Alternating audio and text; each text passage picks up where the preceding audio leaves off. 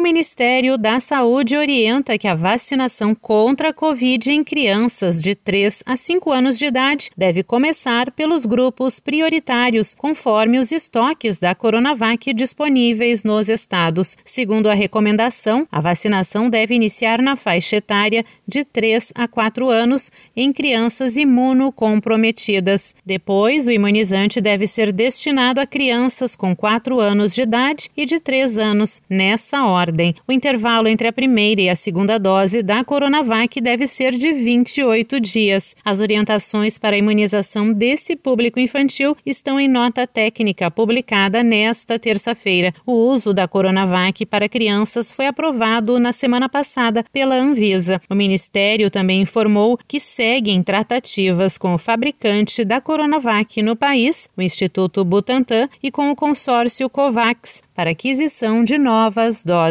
Para o público a partir dos 5 anos de idade, o Ministério recomenda a vacina da Pfizer, já aprovada para a faixa etária. Com informações de Brasília, Sandra Fontela.